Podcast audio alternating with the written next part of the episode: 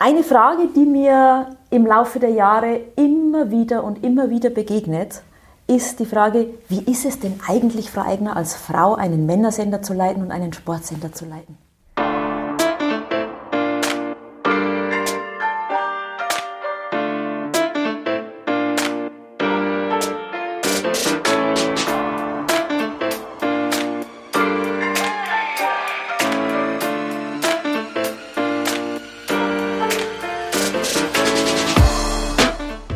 Was geht? Wer heute meine Insta-Story gesehen hat, weiß, dass ich richtig mit mir gerungen habe, heute dieses Baby, diese Folge fertig zu kriegen. Aber ich, ne, weiß ja, wofür ich es mache und deshalb habe ich mich aufgerafft entgegen der größten Prokrastination meines Lebens und habe durchgezogen, um euch diese Folge fertig zu machen und unser wirklich wundervolles neues Team-Member vorstellen zu können. Ich muss zugeben, ich bin richtig stolz auf unser nächstes Team-Member, weil wir mit ihr ein, ein richtiges Schwergewicht quasi, nicht im physischen Sinne, ganz im Gegenteil, aber im Business-Sinne in unser Team bekommen. Es wird auch ein richtiger Business Talk. Ich habe ja auch gesagt, ich möchte euch so viele verschiedene Facetten der Sportwelt bieten wie möglich. Und deshalb habe ich heute Susanne Eigner am Start. Sie ist die Geschäftsführerin von Discovery Deutschland. Dazu gehört nämlich auch Eurosport. Sie ist nicht nur eine super energetische Frau, wirklich, das habe ich richtig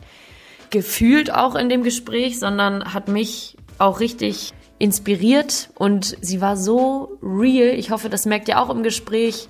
Vor allem eine, eine kleine Delle, so nennt sie das Thema, spricht sie ganz offen und ehrlich an. Und wenn man sich ja, nochmal vor Augen führt, dass sie einfach der, der Kopf eines riesengroßen Unternehmens ist und so, so die Tür aufmacht, weiß ich nicht, ob das äh, jeder männliche Gesprächspartner an der Stelle auch gemacht hätte. Dafür müsste sie natürlich auch noch das männliche Pendant dazu fairerweise interviewen, ist auch klar. Ihr wisst aber, was ich meine. Wir sprechen über tausend verschiedene Dinge, zum Beispiel, wie gerne sie NFL guckt und welche Sportart überhaupt nichts für sie ist. Wir sprechen auch über Glück, beziehungsweise über andere Leute, die an sie geglaubt haben, bevor sie es selbst getan hat und ihr völlig überraschenderweise, wie sie es nennt, zur Geschäftsführung dieses Unternehmens verholfen haben. Außerdem reden wir darüber, wie sie ihre Karriere und ihre Rolle als leidenschaftliche Mama deichselt. Sie hat nämlich auch noch eine Tochter.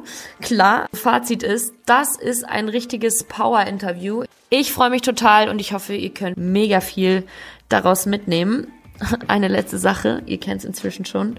Es wäre ja kein Team Lisa Interview, wenn nicht irgendwas mit dem Ton wäre. Ich glaube, dass während des Gesprächs das Mikro so ein bisschen abgeknickt ist und auf Susannes Bluse lag und deswegen ein bisschen raschelt. Damn it. Aber Ihr könnt alles auf jeden Fall verstehen und ich bin mir ganz sicher, dass ihr euch trotzdem über den Inhalt freuen werdet. Also, nächstes Teammember, Number 7. Ich freue mich so krass und ich wünsche euch ganz viel Spaß mit Susanne Eigner.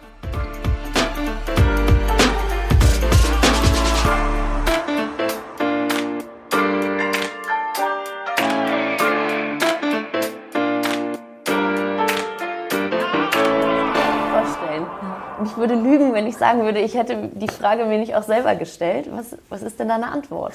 Ähm, die Antwort ist, dass ich mir, und das, das zieht sich auch ein bisschen komplett durch, durch mein tägliches Leben und durch mein Arbeiten, ich mache mir ehrlicherweise keine Gedanken darüber, wenn ich mein Geschäft zu erledigen ja. ähm, habe, was täglich auf dem Tisch liegt. Ähm, ob ich Frau bin oder ob ich ein Mann bin, sondern es gibt einfach eine Aufgabe zu erledigen. Und das ist halt in meinem Fall, es ist ein Männersender, der heißt D-Max und es ist ein ähm, Sportsender, der auch sehr männlich ist, der heißt Eurosport. Aber ich selber stelle nicht in Frage, bin ich eine Frau oder bin ich ein Mann. Ähm, ich muss einfach meinen Job erledigen. Ja. Und äh, das ist dann ähm, oftmals meine Antwort darauf. Aber das ist wirklich bemerkenswert, wie oft diese Frage auch nach all den Jahren immer noch, äh, immer noch kommt. Glaube ich. Und jetzt äh, übernehme ich gerne nochmal die offizielle Begrüßung. Vielen Dank, dass wir hier sind. Vielen Dank, dass es geklappt hat. Und herzlich willkommen zu Team Lisa, Susanne Eigner. Dankeschön. Das war eine wunderschöne, eine wunderschöne Einstiegsfrage. Und ähm, ich würde jetzt gerne auch nochmal wissen, eigentlich nervt das, irgendwann? Oder ist das äh, eine Frage, wo man dann jetzt inzwischen schon die Augen rollt und sagt so, Jungs oder auch Mädels, es, die Frage kommt wahrscheinlich von allen. Äh, so Nein, besonders es, ist es, nicht. Es nervt, es nervt nicht. Es zeigt mir einfach ähm, immer wieder, dass es auch im Jahr 2020 noch keine Selbstverständlichkeit ist, dass man als Frau in so einer Position ist. Und ich merke es ja einfach gerade im Sportbereich, ähm, dass man schon immer noch ähm, ein bisschen als Exotin unterwegs ist ja. in dieser doch sehr, sehr männergetriebenen Domäne. Mhm. Aber ich sehe es für mich überhaupt nicht als Problem, sondern es ist halt einfach so, wie es ist und dann muss ich damit umgehen und das glaube ich habe ich in den letzten 25 Jahren ganz gut, äh, ganz gut gelernt, ähm, weil ich seit meinem aller, allerersten Job und das war beim Deutschen Sportfernsehen damals, jetzt mhm. Sport 1 und das ja. war 1996, es einfach gewohnt bin, dass es mehr Männer gibt, die in, äh, ja. grundsätzlich in dem Geschäft arbeiten ähm, und auch in Führungspositionen sind als Frauen. Und dann lernt man einfach damit umzugehen. Aber es stört mich nicht. Ich finde es immer wieder bemerkenswert. Ja, glaube ich. Ich würde, ich habe tausend Fragen jetzt sowieso schon, aber ich muss mir zusammenreißen, dass wir die, die Reihenfolge einhalten. Wichtig für mich ist jetzt gerade nochmal für unsre Zuhörer zu sagen, du bist, ich, wir haben geklärt, ich darf dich duzen, ich ja, bin nicht, ich bin nicht respektlos hier. Du bist Geschäftsführerin von Discovery Deutschland. Vielleicht kannst du jetzt zuerst einmal sagen, was das alles beinhaltet, mhm. weil du hast gerade schon gesagt, Eurosport, D-Max, also verschiedene Sender gehören dazu. Und vielleicht könntest du dann als nächsten Schritt die erste Kategorie auch beginnen. Das ist nämlich die Kategorie Stats, wie so eine FIFA-Karte oder so eine Quartettkarte. Kannst du dir das vorstellen? Was steht auf der FIFA-Karte von Susanne Eigner? Mhm. Also ich bin Geschäftsführerin von Discovery Deutschland, Österreich und Schweiz, also im gesamten deutschsprachigen Raum. Discovery, um es vielleicht noch ein bisschen breiter zu fassen, ist ein ähm, globales Medienunternehmen, amerikanisches Medienunternehmen. Ähm, wir sind in äh, so ziemlich allen Ländern äh, vertreten, die man sich vorstellen kann. Wir sind im Grunde ein Pay-TV-Unternehmen. Das ist das, was die DNA ist von Discovery, mhm. sind aber mittlerweile wesentlich breiter aufgestellt und ähm, haben Pay-TV-Sender, Free-to-Air-Sender, OTT-Plattformen, mhm. also ähm, Internet-Plattformen, Streaming-Plattformen. OTT habe ich heute Morgen auch nochmal gegoogelt. ähm, äh, und ähm, haben hier in Deutschland, wir sitzen hier in München, wir haben knapp, ähm, ja, knapp 200 Mitarbeiter, ähm, die hier sitzen und äh, für uns arbeiten, Festangestellte haben hier in München sieben lineare Sender, die wir von mhm. hier aus betreuen und bespielen. Das ähm, ist einmal Discovery Channel, also unser Mutterkanal, also Pay-TV-Kanal. Wir haben einen zweiten Pay-TV-Kanal, der heißt Animal Planet. Dann haben wir im Free-to-Air-Bereich D-Max, ein Männersender. Wir haben TLC, das ist ein Frauensender. Wir haben letztes Jahr einen neuen Sender gestartet, der heißt Home and Garden. Und dann haben wir natürlich unsere ähm, Sportsender Eurosport 1 und Eurosport 2, den Eurosport Player, wir haben ein Joint Venture im letzten Jahr gegründet mit Pro7 Sat1. Das ist die Plattform Join. Das ist ein 50-50 Joint Venture, ähm, wo wir also sehr intensiv beteiligt sind. Und ähm, so haben wir ein sehr, sehr breit aufgestelltes ja. Geschäft. Ja, das kann man ähm, wohl sagen. Was äh, einerseits sehr herausfordernd ist, auf der anderen Seite aber auch das ist, was nach vielen Jahren, ich bin seit fast 14 Jahren bei Discovery, seit neun Jahren Geschäftsführerin, es jeden Tag spannend macht, ins Büro zu kommen, weil kein Tag ist wie der andere und einfach so breit aufgestellt ist und das ist unglaublich energetisch. Also mir gibt es viel Energie und auf der anderen Seite zieht es natürlich auch viel Energie, weil es einfach ein Haufen Arbeit ist. Ja, klar. Wäre auch wild, wenn äh, sieben Sender zu managen nicht viel Energie äh, ziehen würde. Gerade hast du schon so ein bisschen angerissen. Du bist jetzt seit neun Jahren Geschäftsführerin, seit 14 Jahren bei Discovery. Du hast auch schon angesprochen, du warst beim DSF 1996. Vielleicht kannst du so ein bisschen deinen Werdegang nochmal aufzeigen. Ja. Also ich habe, ähm, fangen wir noch ein kleines bisschen früher an, weil es glaube ich auch ähm, wichtig ist für, für das, was später passiert ist. Ich habe hier in München Kommunikationswissenschaften studiert mhm. und wollte eigentlich Journalistin werden. An der LMU? An der LMU, ja, ich genau. auch. Wie auch Kommunikationswissenschaft. Auch Kommunikationswissenschaft. Fandest du es gut? Äh, ich ich fand es gut. Okay. Ähm, ich fand damals, und das war noch Magisterstudiengang, mhm. äh, weiß gar nicht, wie, wie ähm, heute die, die Struktur ist, aber ich habe ähm, äh, Kommunikationswissenschaft, englische Literaturwissenschaft, also ich habe einen Abschluss in Shakespeare-Dramen. Uh, ähm, fancy. Und, und ähm, Soziologie studiert und das war, das war interessant. Das war jetzt... Halt, so mittelmäßig ähm, äh, tagesfüllend, also hat ja. durchaus viel Zeit gegeben, dass man andere Sachen machen konnte. Ähm, und es war ein sehr breit aufgestelltes Studium, aber es ist jetzt nichts, wo man sagt, ich habe dann einen Beruf oder ein bestimmtes Berufsbild Ja, nee, Und ich, mein Berufsbild, das ich eigentlich im Kopf hatte, war Journalistin. Ich wollte gerne schreiben ähm, oder auch fürs Fernsehen arbeiten. Und ähm, habe dann, weil ich mein Studium finanzieren musste, damals auch schon bei einer Mediaagentur gearbeitet und bin so das erste Mal mit dem in Kontakt gekommen, äh, was ich dann später tatsächlich auch als Beruf gemacht habe, nämlich Werbezeitenvermarktung. Das war aber totaler Zufall, dass ich da gelandet bin. Ähm, und ich glaube an lebensverändernde Zufallfälle. Okay. Ganz, da gibt es nicht viele im Leben, aber ein paar gibt es. Ähm, ich bin fester ähm, Verfechter davon, dass es die gibt. Und bei mir war es ein Zufall, der mich nach meinem Studium eben nicht in diese journalistische ähm, Ecke gebracht hat, sondern eben zum deutschen Sportfernsehen in die Werbezeitenvermarktung, wo ich keine Ahnung hatte, ähm, was zu tun ist, was man machen Ja. muss. War aber äh, eigentlich auch egal, weil war, das war echt eine, eine schöne Aufbruchstimmung damals.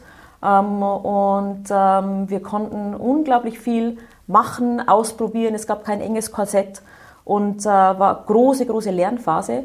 Und immer noch eins von den besten Netzwerke, die ich bis heute habe, sind die Kollegen von damals noch vom ähm, DSF, jetzt Sport 1, äh, die zum Teil immer auch noch dort sind. Interessant. Und es war eine großartige Erfahrung für mich. Und ich war da fünf Jahre, ähm, hat, durfte damals auch schon die ersten ähm, tatsächlich Management- und ähm, Führungserfahrungen machen, ja, mit dem ersten Praktikanten, die man einstellen durfte, Ja. oder dann Uh. den ersten festangestellten Mitarbeiter.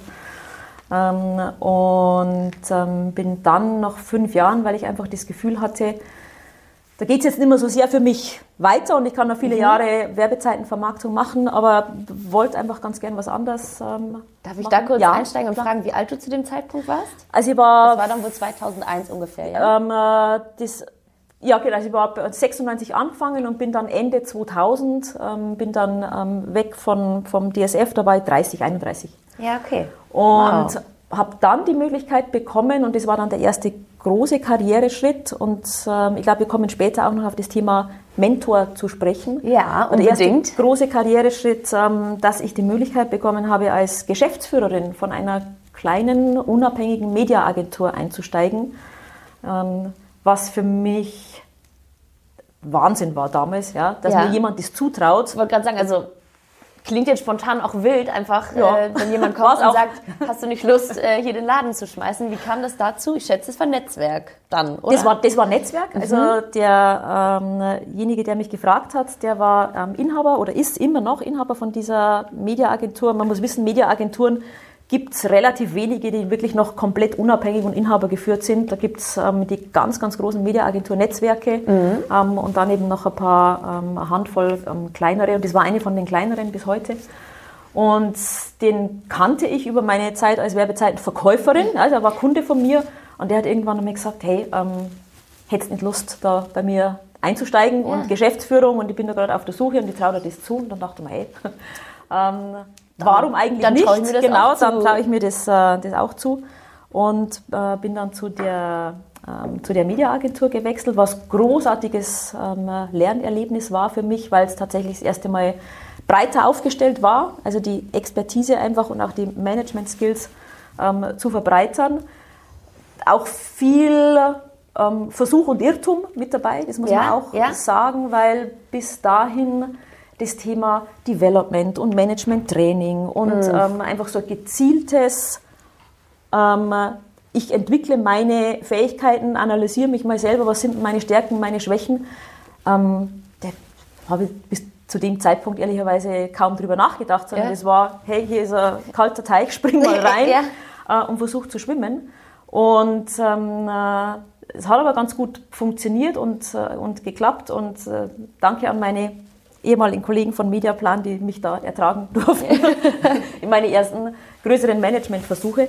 Ähm, hat aber sehr, sehr viel Freude und Spaß gemacht. Und bei mir ist es so, ähm, ich habe in den 25 Jahren nicht viele verschiedene Arbeitgeber gehabt. Bei mir muss das Herz sehr, sehr intensiv mitspielen und die Ja. tägliche Freude, interessant. weil man super viel Zeit einfach mit Menschen, mit Themen, mit einem Unternehmen verbringt. Und ähm, wenn es keine Freude macht, dann, dann funktioniert es einfach nicht. Und ähm, mein Herz ähm, hing damals aber auch noch sehr an diesem deutschen Sportfernsehen. Das hat Ah, ja. nie aufgehört. Okay.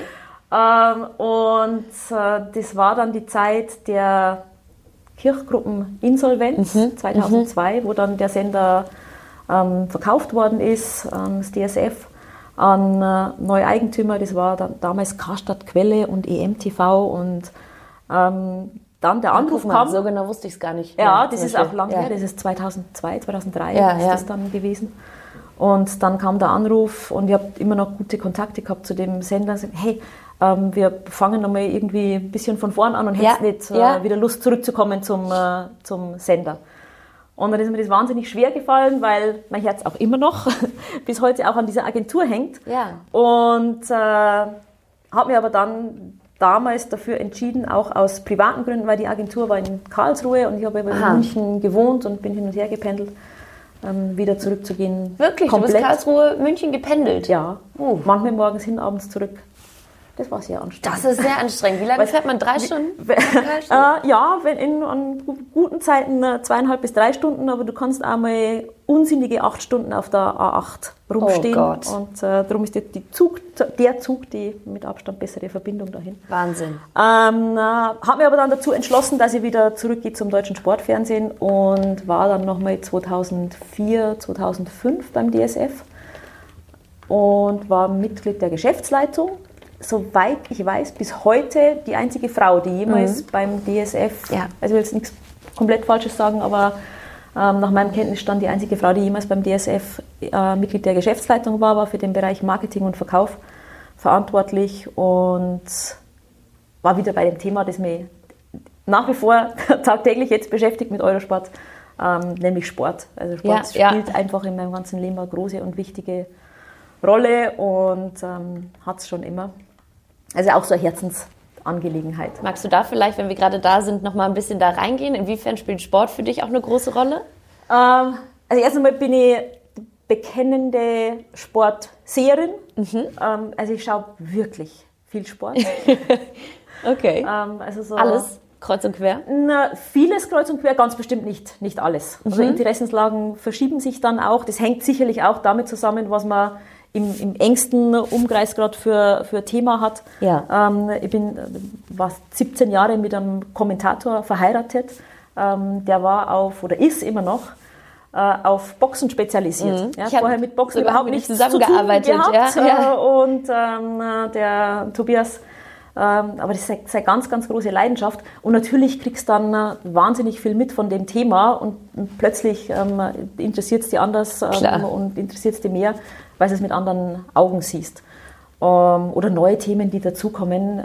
Keine Ahnung, bis vor kurzem gehabt von American Football. Mhm. Sind aber die Übertragungen, die angeboten werden, sowohl auf der Zone als auch was die Kollegen von Pro7 Max machen, ja. einfach großes, äh, große Unterhaltung. Ja? Cool. Und dann schaue ich an am Sonntagabend einfach einmal ähm, NFL. Ja. Also mich interessiert es einfach. Fußball natürlich sowieso. Ja. Ähm, Motorsport eher weniger. Also es ist nicht mhm. alles, mhm. ähm, schauen wir an. Aber ich gebe zu, dass ganz oft der Fernseher einfach im Hintergrund läuft. Lineares Fernsehen Dann immer noch. Und das ist bei Sport noch mehr ein anderes Thema. Ähm, einfach weil es mich interessiert, was los ist und was passiert. Und machst du auch selber Sport? Oder hab, beschränkst du dich aufs Gucken? Nee, also ähm, ich habe schon auch immer selber Sport gemacht. In äh, jüngeren waren's, äh, Jahren war es Tennis und Skifahren. Mhm. Ich bin im Bayerischen Wald aufgewachsen, also in äh, durchaus ja. schneesicheren Klar, Region liegt, liegt, nahe. liegt nahe, dass man dann im Winter auf der Piste ist. Äh, und wir haben eine, ein paar hübsche Tennisplätze im Dorf gehabt. Und dann war im Sommer auf dem Tennisplatz und im Winter auf der, auf der Piste. Mittlerweile habe ich Laufen für mich entdeckt. Okay. Weil es einfach ist, weil es ja, überall zu machen ist. Schmeißt deine ähm, Laufklamotten in den Koffer, wenn ich viel unterwegs bin. Ja. Ähm, bringst den Kopf frei und äh, man geht nicht ganz aus dem Leim. Ja. Auch Schön gesagt. ich, ich komme ja aus Hamburg, da würde man, glaube ich, nicht sagen, man geht nicht ganz aus dem Leim, aber den merke ich mir. Gefällt mir. Okay, da bin ich gerade reingegrätscht in das Sportthema. Wir sind CV-mäßig gerade noch beim Thema Eurosport. Du bist, ist auch meine, mein Informationsstand bis jetzt die einzige Frau, die da in der... DSF. Beim DSF, ja, okay. Mhm. Die in der Geschäftsführung ähm, tätig war. Wie ging es dann weiter? Genau, dann ähm, wir befinden kam, uns im Jahre. Wir befinden uns im Jahr 2005. Yes. Genau. Dann ähm, kam ein bisschen eine Delle und auch das ist wichtig, glaube ich, für einen, einen, einen Werdegang und ein ganz, ganz wichtiges und großes Learning für mich. dass es nicht immer aufwärts geht oder nicht immer aufwärts gehen kann. Ja? Ähm, sondern das Leben einfach manchmal ein bisschen nach links und nach rechts geht und auch mal rauf und runter. Und ähm, diese Erfahrung habe ich im Jahr 2005 gemacht, ähm, weil es ähm, so passiert, wie es passiert. Manchmal einfach, es gab Restrukturierungen mhm. und. Ähm, von einem Tag auf den anderen hieß es, ähm, du jetzt nicht mehr hier.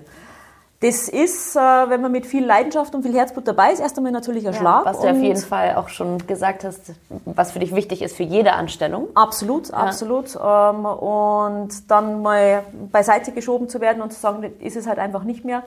Ähm, weiß ich mittlerweile ähm, und weil ich eben aus eigener Erfahrung weiß, dass das passieren kann. Ja.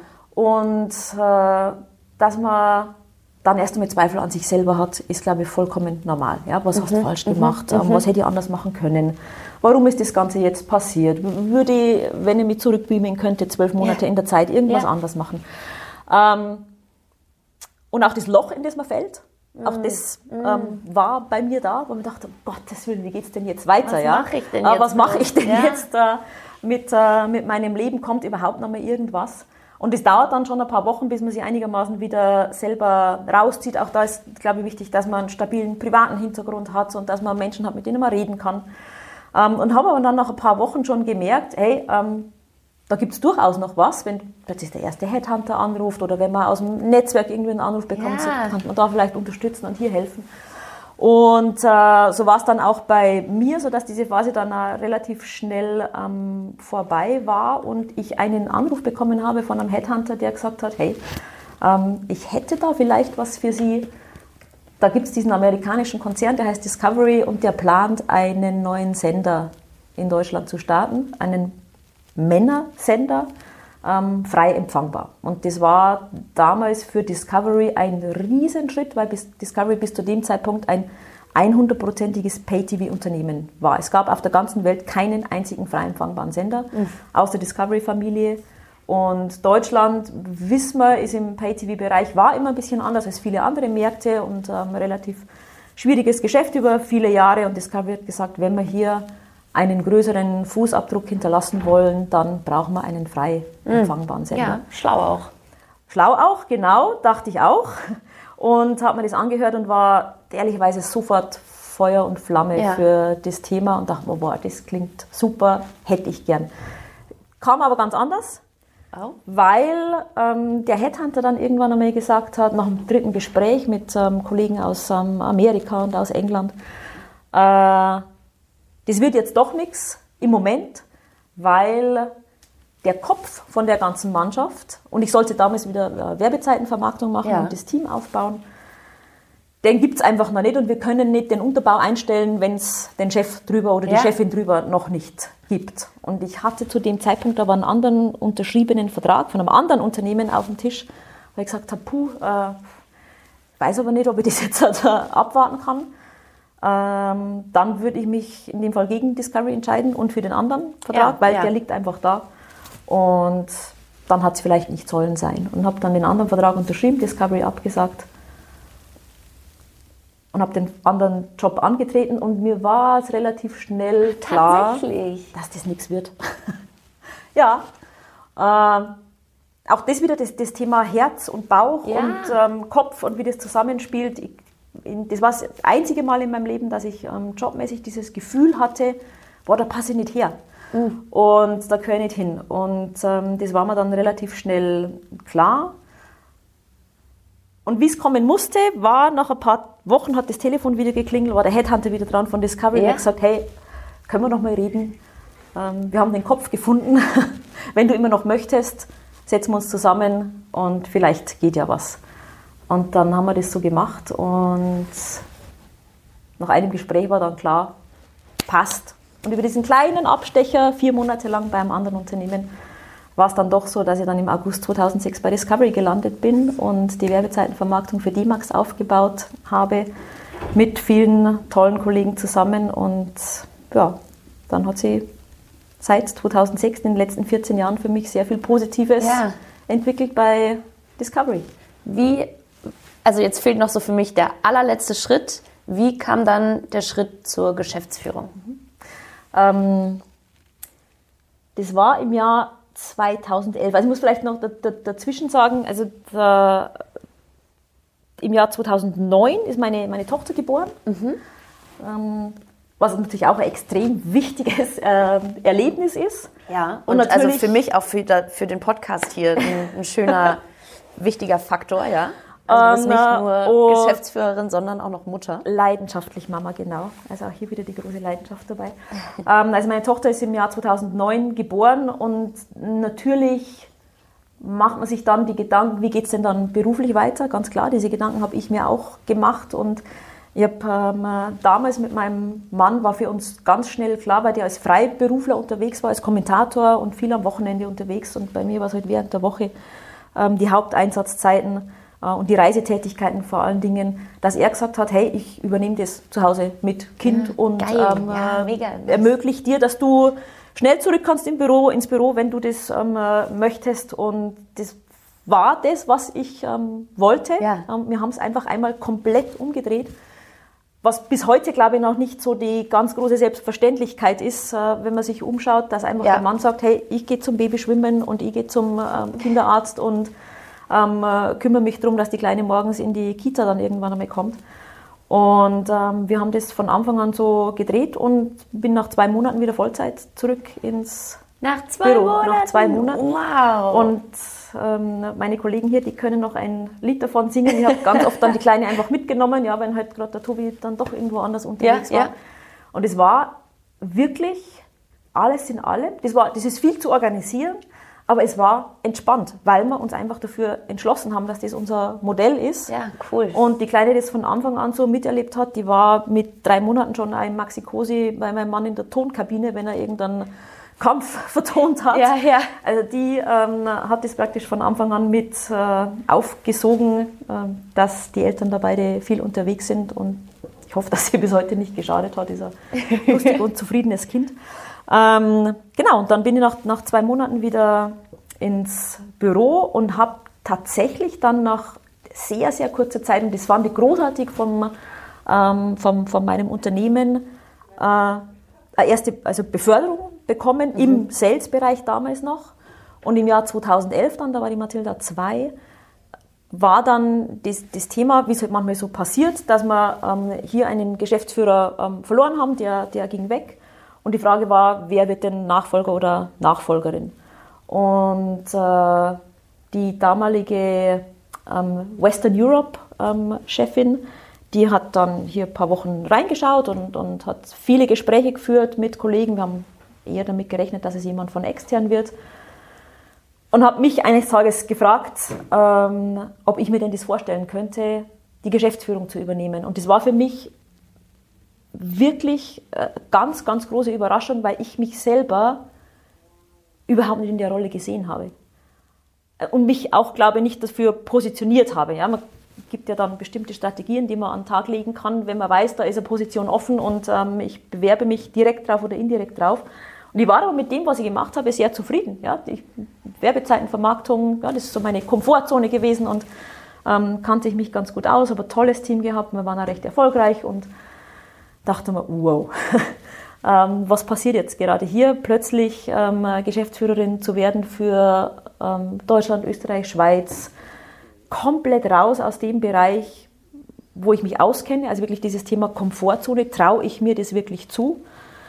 Und ähm, habe dann, glaube ich, erstmal ein bisschen dumm aus der Wäsche geguckt in dem Gespräch. Okay. Und in der Tat nicht sofort gesagt, darauf habe ich immer gewartet und ja. let's, let's do it, sondern habe gebeten äh, darum, über Wochenende nachdenken zu können, ähm, weil ich wirklich total überrascht war. Und bin dann nach Hause mm. und habe mit meinem Mann gesprochen und der hat mich, glaube ich, genauso dumm angeschaut wie ich meine Chefin, aber aus einem anderen Blickwinkel. Der hat gesagt, selbstverständlich machst du das. Ja. Oh, und da möchte ich so gerne jetzt wieder reingrätschen. Äh, und zwar, das habe ich schon gedacht, als du die Mediaplan-Story erzählt hast. Ja. Da hat der, ich weiß nicht genau, welche Position Frank er hatte, der ja, Frank, der mhm. hat äh, dich angerufen und gesagt, Susanne, you're my woman, du sollst die Geschäftsführung machen. Und du äh, warst überrascht, dass er es dir zutraut. Und dann mhm. wurdest du weiter wieder von Sport DSF, vom DSF angerufen und auch wieder in eine hohe Position geholt. Also es klingt ja auch alles so, als ob es bei dir immer gut lief. Und dann jetzt schon wieder, das ist so das klassische Bild und ich kann es gar nicht glauben. So, und dann auch so süß, wir kamen hier gerade rein und du sagst, oh, das ist mein erster externer Podcast, ich bin schon ein bisschen aufgeregt auch. Da, dann denke ich so, wie, wie kann das denn sein? Du bist so eine, so eine Obergranate und, und dann weißt du, kommst du an den Punkt, dass du dir das nicht zutraust und dein Mann sagt so, hä, ja natürlich. Ja. Warum ist das so? Ähm,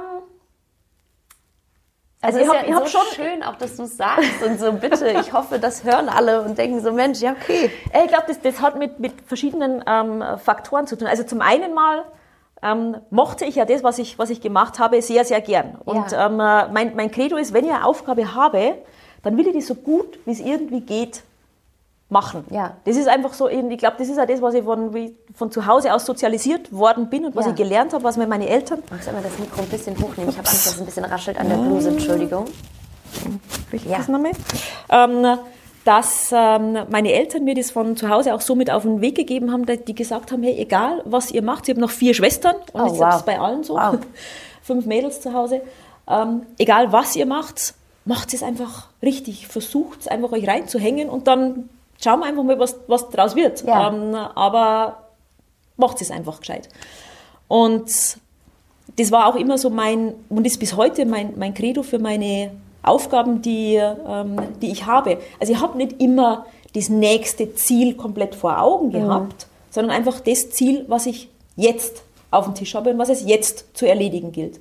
Und darum glaube ich, ist es umso wichtiger, wenn man so gestrickt ist, dass es Menschen gibt außen rum, um einen drum herum, wenn man sich selber nicht permanent in die erste Reihe stellt und in den Vordergrund stellt, dass es Menschen gibt, die sagen, hey, der traue ich noch mehr zu und ich schiebe die mal nach vorne. Bei mir war es definitiv so, ja, dass es immer Menschen gegeben hat, die gesagt haben, hey, machen wir den, den nächsten Schritt. Wahrscheinlich aber ich auch nicht einfach zu, nur so, sondern du dir genau. das auch zu und dann ähm, funktioniert es. Ja. In den meisten Fällen hat es funktioniert. Ja. Und manchmal muss man halt ein bisschen einen Seitenschritt mache oder ein bisschen einen Rückschritt und ähm, das, wieder, das wieder weiter vorangehen kann.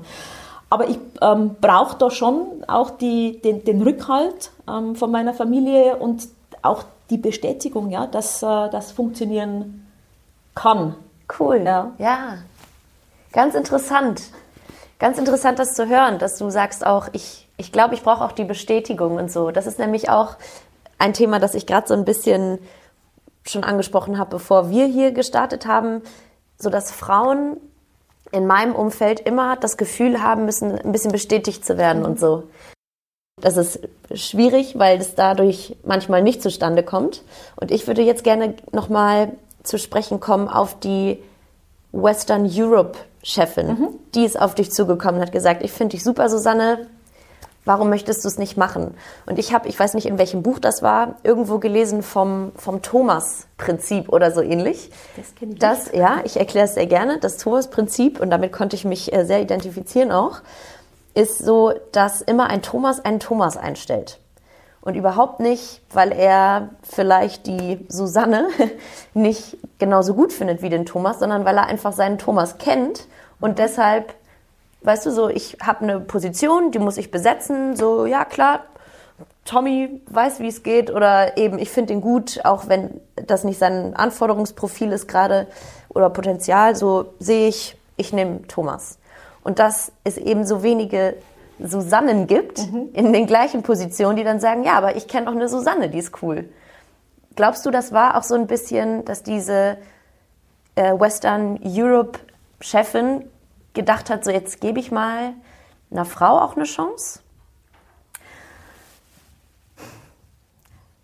Habt ihr da nie drüber geredet? Ich weiß, nee, also nicht über, über die, das Thema, gebe ich einer Frau eine Chance mhm. ähm, oder gebe ich einem Mann eine Chance oder mhm. gebe ich jemandem eine Chance, dem oder der ich einfach zutraue, ja. diese Aufgaben, die gerade zu erledigen sind, ähm, erledigen zu können. Ja, ja. Ähm, ich glaube nicht, dass das irgendwas mit, mit Frau oder mit Mann tatsächlich okay. zu tun hatte. Die hätte auch ihre Wahl auf jemand anderen treffen können. Ja, Wir haben ja auch sehr talentierte ähm, Männer hier, so ist Ach, es, ja, so ist nee, es ja, das ja, ja nicht. überhaupt nicht. Ähm, äh, also das glaube ich nicht, dass das unbedingt okay. der, ausschlaggebende, der ausschlaggebende Grund war. Ich denke da manchmal an sowas wie Identifikation. Da hatten mhm. wir auch noch drüber geredet. Ich war jetzt gerade bei einem super schönen Laureus-Event und da ist mir aufgefallen, dass ich glaube, dass Frauen eben ganz oft sich nicht trauen, als Erste vorauszugehen. Mhm. Dass sie nicht sagen, okay, das Bild, das ich mir von mir selber vorstelle oder male, gibt's noch nicht, aber das macht nichts. Ich schaffe mich selber so, wie ich mir das mhm. vorstelle, sondern Frauen brauchen jemanden, ein Vorbild, dem man nacheifern kann. Und wenn es zum Beispiel jetzt diese besagte Chefin gibt in ihrer Position, die denkt halt so, ja, ich mache meine Rolle toll. Ja. Also ich ne, philosophiere jetzt hier. Und die kann sich aber eben mit dir identifizieren, weil ihr beide Frauen seid, weil ihr ähnliche Verhaltensweisen vielleicht habt. Und dass man deshalb, und das ist so der Thomas, mhm. ne? Wie mhm. gesagt, überhaupt nicht, ich finde den einen blöd, ich will jetzt irgendjemanden bevorzugen, ja. sondern einfach nur so ein bisschen dieses durch Identifikation sich näher fühlen irgendwie. Ja. Und den, den man sich, den man sich näher fühlt, den stellt man ein. Mhm. Ja, doch, wenn du es jetzt so erklärst, dann kann, kann durchaus schon was, äh, was mhm. dran sein, dass man dann jemanden um sich herum aufbaut oder ein Team aufbaut, wo man sagt, ähm, das ist mir ein bisschen ähnlich. Ähm, vielleicht lieber als jemanden zu nehmen, der vielleicht komplett konträr ist und wo ja, man sagt, ja. ähm, vielleicht ähm, schafft man da auch zu viel, ähm, zu viel Konfliktpotenzial. Grundsätzlich, glaube ich, geht es aber tatsächlich immer darum, traue ich diesem Menschen das zu, Fragezeichen, ja, ich traue es ihm oder ihr zu Klar. und übergebe diese Aufgaben an diese, an diese Person. Und dann, das ist immer mit einem gewissen Risiko behaftet, vor allen Dingen, wenn man aus einem Expertenbereich, glaube ich, rausgeht und in die, in die Managementbreite. Und das war es ja bei mir ja. zu dem Zeitpunkt. Ich hatte ja viele, viele, viele Jahre Werbezeitenvermarktung. Auf der Agenturseite war es die, die, die Planung und der Einkauf. Mhm. Aber der Kosmos an sich war immer Werbung. Ja, ja. Diese lästigen Lücken im Programm zu füllen, damit man ähm, Geld verdient. Ähm, das war so meine Komfortzone. Und dieser Schritt, dann diese Geschäftsführung anzunehmen, war also sowas von raus aus der Komfortzone ja. in allen Belangen und in allen Bereichen, weil ich ja plötzlich auch von ganz vielen Menschen, wo ich Kollegin war, plötzlich bin ich Chefin. Ja. Das ist neben die ganzen fachlichen Herausforderungen war das schon emotional und ähm, inhaltlich durchaus schwierig. Ja? Wenn es plötzlich, fragt die keiner mehr, ob es zum Mittagessen mitgehst, weil sie sagen, ja, jetzt ist ja Chefin. Ja, wirklich. ich muss aber trotzdem Mittagessen. Ja. ähm, also es waren so, ja, so viele Kleinigkeiten, die, die am Anfang wirklich schwierig waren. Ja? Wie positioniert man sich dann äh, selber? Ähm, wird man anders, als man vorher gewesen ist. Ja, in vielen Bereichen wirst du anders. Du musst andere Entscheidungen Klar. treffen, musst in ähm, Themen eintauchen, wo man sagt, uh, ähm, wusste gar nicht, dass das überhaupt irgendwo ja, auf dem Tisch liegt. Aber es ist unglaublich herausfordernd und spannend und ja. macht einfach riesengroßen Spaß, auch nach all den, all den Jahren noch. Und meine damalige Chefin, das ist tatsächlich eine von diesen Mentorinnen, mit der ich bis heute noch Kontakt habe. Die ist mittlerweile ähm, Chefin vom irischen, also die ist Irin, die Forbes heißt sie. Die ist ähm, Chefin vom irischen öffentlich-rechtlichen Rundfunk Pendant sozusagen und hat also da auch noch eine ganz tolle Karriere gemacht nach ihrer Discovery-Zeit. Aber wir sind immer noch in Kontakt. Cool. Immer noch Teil von meinem Leben.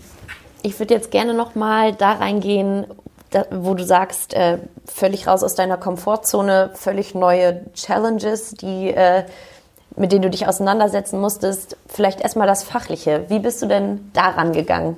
Hast du dann einfach gesagt, okay, ich lese jetzt alles oder äh, egal, ob ich es kann oder nicht, ich, ich glaube jetzt einfach an mich und wenn die es mir zutrauen, dann traue ich es mir jetzt auch zu und jetzt ziehen wir durch? Also ich, ich musste natürlich schon wahnsinnig viel lesen und lernen und mich mit Themen beschäftigen, die vorher jemand anderer ja. gemacht hat. Das Aller, Allerwichtigste dabei für mich war und ist aber, ähm, ich, ich, bin nicht, bis heute nicht, in allen Themen ein Experte. Ja, kann ja, ich überhaupt ja gar nicht, gar nicht sein. Ich glaube, kann niemand sein. Das Allerwichtigste ist, dass man ein Team um sich herum hat, wo man weiß, das sind die Experten und da ein mhm. Vertrauensverhältnis hat und denen wiederum zutraut, ähm, auch im Sparring, im Alltäglichen, ähm, dass man auf Augenhöhe kommunizieren kann, diskutieren kann, miteinander Entscheidungen treffen kann. Im Zweifelsfall muss ich irgendwann einmal Entscheidungen, also nicht irgendwann, sondern tagtäglich Entscheidungen einfach treffen. Ja. Aber ich brauche einen Austausch mit jemandem, wo ich ein hohes Vertrauensverhältnis habe, weil es um viel Geld geht, weil es um viel Verantwortung geht, ähm, um viel Investitionen, aber ja. auch um viele Revenues. Und wir haben ja einfach ein Geschäft zu führen. Und das ist ein bisschen unromantisch manchmal, aber das ist unser, äh, unser täglicher Job. Und darum ist das Team, das man sich aufbaut und zusammenstellt, drumherum umso wichtiger. Und manchmal ist es dann tatsächlich die Thomas-Frage ja. und manchmal ist es so die Susanne-Frage. Ja. Hole mir jemanden, der ähnlich ist wie ich oder hole ich mir jemanden, der anders ist, der mich aber ganz anders challenged ähm, und den ich anders challengen kann. Und ich glaube, ich habe hier relativ heterogenes Team zusammen, was wahnsinnig viel Spaß macht, äh, auf der täglichen Basis mit zusammenzuarbeiten. Und da bin ich sehr, sehr stolz drauf. Aber ich würde niemals für mich den Anspruch haben, ähm, zu sagen, dass ich Experte bin in all diesen Bereichen. Wir reden hier über von äh, Legal über Distribution, über Ad-Sales, über Produktion, über bis hin zu IT und ähm, Operations und so weiter und so fort. Also das da ist auch, also meiner Meinung nach unmöglich, aber gut. Da wäre erklärender Adept, wenn der dann plötzlich alles könnte. Ja. ich weiß nicht, ob man das überall versteht. Ein erklärender Adept. Schön. Okay. Ich glaube, ich würde jetzt mal hier auf die Cremedöschen zeigen, auf, auf unseren Draft. Sehr gespannt. Zeitlich ähm, passt das, glaube ich, ganz gut. Ich rühre hier nochmal durch. Wow, wow, wow. Und du darfst gerne Darf eine wild reingreifen? Du darfst ganz wild reingreifen. Okay. Und aufmachen. Und uns sagen, wie es jetzt weitergeht. Da steht drauf Head Coach. Head Coach. Du hast es gerade schon so ein bisschen angesprochen. Die Die ist ihr Name. Aha. Sie war für dich ähm, sehr wichtig. Ja. Gibt es, vielleicht kannst du da noch mal ein bisschen elaborieren, so? Was ist für dich besonders wichtig? Oder ist sie überhaupt ein Head Coach oder einfach jemand, ein Sparringspartner? Das ist für mich persönlich noch mal ein Unterschied. Ja. Oder gibt es vielleicht auch noch jemand anderen? Also es gibt ähm, sicherlich ein paar Head Coaches in, ähm, in meinem Leben, die mir diesen Schritt oder diese verschiedenen Schritte ermöglicht haben. Mhm. Weil wir haben vorhin schon drüber, drüber gesprochen. Ähm, ich hätte mich wahrscheinlich selber nicht so sehr ins Schaufenster gestellt, mhm. ähm, wie mich andere Leute reingeschubst haben. Ja, ja. Ähm, das ist mir im Übrigen auch wichtig und vielleicht gehen wir äh, später noch mal genauer darauf ein oder ich darf es jetzt machen. Klar. In, meinem, äh, in meiner jetzigen Erfahrung nach 25 Jahren in dem Geschäft und in verschiedensten ähm, Positionen, dass ich aus meinem eigenen Learning heraus andere Frauen unbedingt ermutigen möchte, ja. traut es euch zu, stellt euch mehr ins Schaufenster. Mhm, mhm, ja, das kann nicht so wahnsinnig viel passieren, außer dass es vielleicht nicht funktioniert. Ja. Und dann gibt es einen anderen Weg.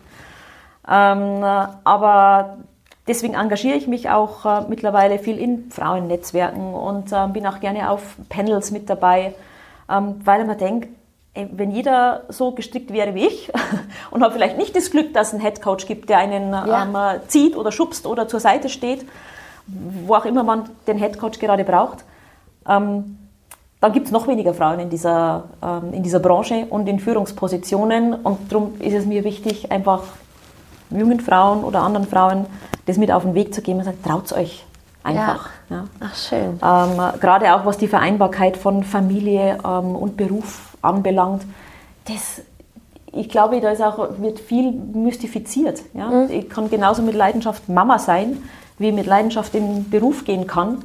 Ähm, wenn das Unternehmen mitspielt, es, es, reicht nie allein ein Standbein. Ja? Das mhm. muss das Unternehmen muss man das ermöglichen.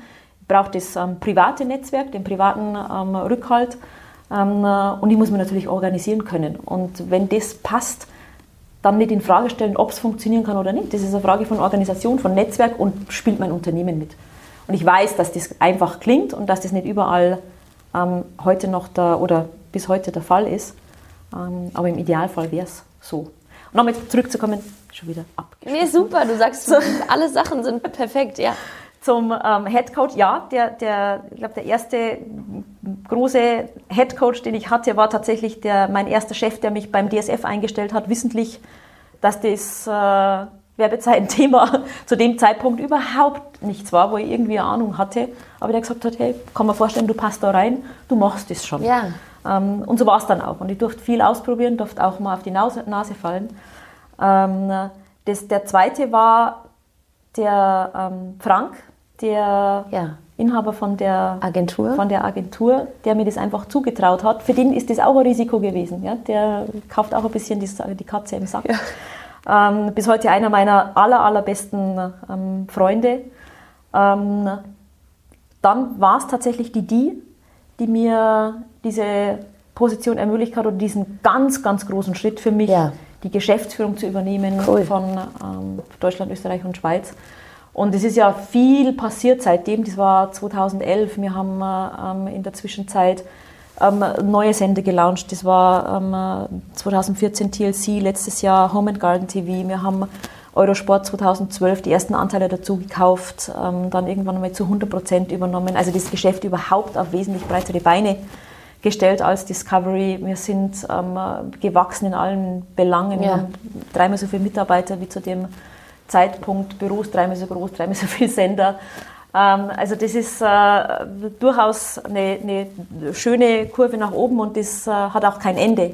Ich freue mich jeden Tag, wenn ich mit Themen wie ähm, Olympische Spiele mich beschäftigen darf, mit großen ja. Sportrechten, mit kleinen Sportrechten, mit meinen Männersendern, Frauensendern. ähm, diese Breite, die, die macht es einfach aus. Und ähm, ich glaube, wenn es diese Head Coaches nicht gegeben hätte, dann äh, wäre es vielleicht anders gelaufen. Mein allerwichtigster Head Coach ist aber meine Mama. Oh, schön. Die ist, ähm, äh, die ist wahnsinnig pragmatisch. Mhm. Also die ist 84 Jahre alt mittlerweile und die hat einfach ähm, die Gabe, dass sie in ganz kurzen Sätzen das ausdrückt, ähm, worum es eigentlich worum es mm. eigentlich geht. Ja. Wertvoll. Manchmal sehr, schwierig, sehr, glaube ich, anzunehmen. Manchmal, manchmal, schwierig, ähm, manchmal schwierig anzunehmen, aber ähm, die Tipps von ihr, die sind, die sind durchaus sehr, sehr wertvoll. Ja. Und die, das ist bis, äh, bis heute so. Die hat mit meinem Geschäft überhaupt nichts zu tun. Ja, ja. Äh, ja, man braucht ist ja auch äh, inhalt, inhaltlich ja, ähm, ganz, ganz, ganz weit weg von, von ihren Lebenswelten. Aber die bringt mir einfach immer wieder, wenn ich da am Wochenende noch in meine niederbayerische Heimat fahre, ja. im Bayerischen Wald, auf ganz andere Ebenen und das ist extrem wertvoll bis heute für mich. Da würde ich gerne nochmal, vielleicht, ich hoffe, das wird jetzt nicht zu privat, dann sagst du einfach, äh, nee, ähm, auf diese Delle zu sprechen kommen, die du angesprochen hattest wäre jetzt ein schöner Übergang, wenn du sagen würdest, ja, es war auch meine Mutter, die mir da geholfen hat. Ich fand es auch mega interessant, wie du das beschrieben hast, wie sehr, also dieser Schritt von Sport 1, von DSF, vom DSF, ich sag's immer. Ich, ich kam zu Sport 1, nachdem es äh, umbenannt wurde. Da hast du so besonders authentisch und ehrlich gerade gesprochen darüber, wie schwer das für dich persönlich mhm. war und wie heftig das an deinem Ego gekratzt hat. Und also danke erstmal für die Offenheit an der Stelle. Das ist ein Geschenk auch, dass du das so offen sagst. Und ich glaube aber mega wertvoll auch für Leute, die das hören, weil du sitzt jetzt hier als Geschäftsführerin von einem riesengroßen Konzern und sagst aber ja, es ist nicht immer, es läuft nicht immer mhm. toll und ich hatte auch äh, eine richtig, ich steckte da in einem richtig tiefen Loch und dachte, es geht nicht weiter. Das, das ist krass zu hören. Ja. Hattest du da auch einen Headcoach, der dich da besonders wieder rausgezogen hat? Ähm, also viel habe ich da tatsächlich damals mit mir, mit mir selber ähm, ausgemacht, aber natürlich war es meine ähm, Familie und äh, mein, mein damaliger Mann, ähm, die mir da unglaublich weitergeholfen haben. Und auch meine Mama und meine Mama, die, die, hat, die hat einen Satz, der immer wieder fällt, die sagt, es gibt selten im Leben einen Schaden, der nicht auch irgendwo einen Nutzen hat. Das habe ich auch gelesen, das hast du schon mal gesagt, das ist und, mega schön. Und das ist, wenn man sich das vor Augen führt, dann ist es so, mal, mal in so einer Situation kann man damit nicht wahnsinnig viel anfangen, weil es da einfach schlecht geht. Und ich rede auch ganz, ganz bewusst drüber, weil ich glaube, das echte Leben ist halt einfach so, dass es, das, das kann nicht immer nur nach oben gehen. Und es kann einfach jeden Mal passieren, dass man in so eine Situation kommt, ähm, mit der man vielleicht eine Woche vorher oder zwei Wochen oder vier Wochen vorher noch nicht ähm, gerechnet hat. Und dann stehst du halt mal für ein paar Wochen oder ein paar Monate nicht auf der Sonnenseite des, ähm, des Lebens. Aber diese Phasen, die sind unglaublich lernintensiv. Mhm. Und es hat mir auch in meiner, sagen wir, meiner, meiner weiteren Karriere, auch als, ähm, als Managerin und als Führungsperson oder mit, mit, mit viel Führungsverantwortung unglaublich weitergeholfen, mal in so einer Situation selber gewesen zu sein. Weil ich in meiner Position auch immer wieder vor Entscheidungen gestellt werde oder Entscheidungen treffen muss, die unpopulär sind. Sagen wir es, wie es ist. Das ist nicht immer ja. alles haifi-daifi. Ja? ähm, und, und äh, das, das gehört einfach dazu. Und wenn ich dann so schwierige Gespräche führen muss, dann fällt es mir wesentlich leichter, mhm. mich selber ja. auch ein Stück weit hineinzuversetzen in äh, mein Gegenüber. Und das gehört leider Gottes in unserem ähm, Geschäft mit dazu. Mir hilft es ähm, in, der, in der Situation den anderen dann, dann vielleicht nicht so sehr weiter. Aber ähm, ich bin im Nachhinein bin ich dankbar dafür, dass ich mal in so einer Situation ja. war und dann finde ich, dann kann man auch offen darüber ja. sprechen. Ja? Cool. Also Im Zweifelsfall kann man es irgendwo nachlesen, wenn es ist. Ja. ähm, und habe da keine, keine Bedenken oder dass man sagt, hey, da, wieso spricht man sowas Tisch. jetzt offen an oder kehrt es unter den Tisch? Nein, ist es, ist es so nicht. Gehört dazu. Ja, Schön. Dann zeige ich nochmal in die Mitte. Schnapp dir gerne die nächste Runde. Einwurf. Einwurf ist dein Thema, das du dir überlegt hast, das dir irgendwie was bedeutet, vielleicht gerade, vielleicht allgemein. Was hast du uns mitgebracht? Ähm, äh, mein Einwurf ist, ähm, wir haben ja sehr viel über Frauen und, und Frauen im, im, im, Sport und überhaupt in diesem Business schon ja. ähm, gesprochen. Ähm, wir haben das Thema Frauen im Sport für Eurosport ähm, dieses Jahr ein bisschen auf neue Beine gestellt und auf eine andere Ebene gehoben, weil wir uns nämlich zum Ziel genommen haben und es ist tatsächlich eins, eine unserer Prioritäten für 2020 für den Sender Eurosport, mehr Frauensport zu zeigen. Cool. Ähm, ganz bewusst und ganz gezielt und haben ähm, zum Beispiel Themen wie die Frauenfußball-Bundesliga mhm. Ähm, an Freitagen mit ins Programm genommen, zeigen also jetzt seit jeden Freitag Topspiel der Frauenfußball-Bundesliga, sehr regelmäßig. Ähm, das ist eine tolle äh, Kooperation. Und beim Thema ähm, Frauenbundesliga muss man dazu sagen, dass, äh, wir hatten die, die, die Liga schon mal ähm, äh, bis 2000 16, 17, sowas um den Dreh.